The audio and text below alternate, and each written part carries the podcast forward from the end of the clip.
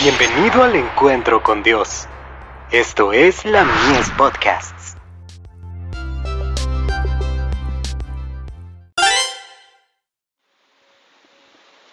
La fe por la cual vivo.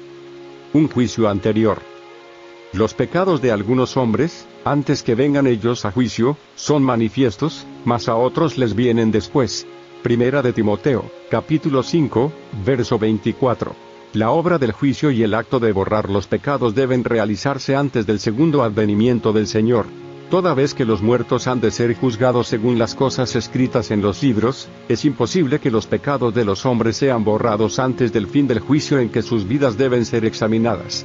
Cuando el juicio investigador haya concluido, Cristo vendrá, y su recompensa está con él para dar a cada cual según sus obras.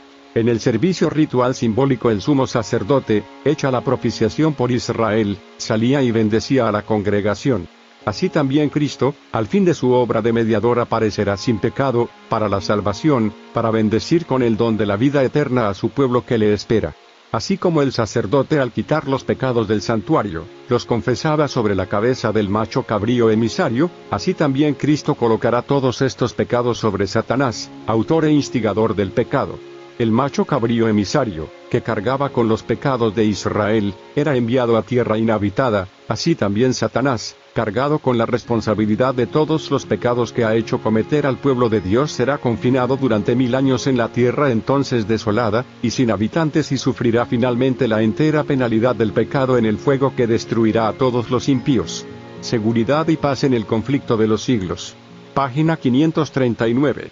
Unos pocos, poquísimos, del inmenso número que puebla la tierra, serán salvos para vida eterna. Testimonios para la Iglesia. Tomo 2. Página 401.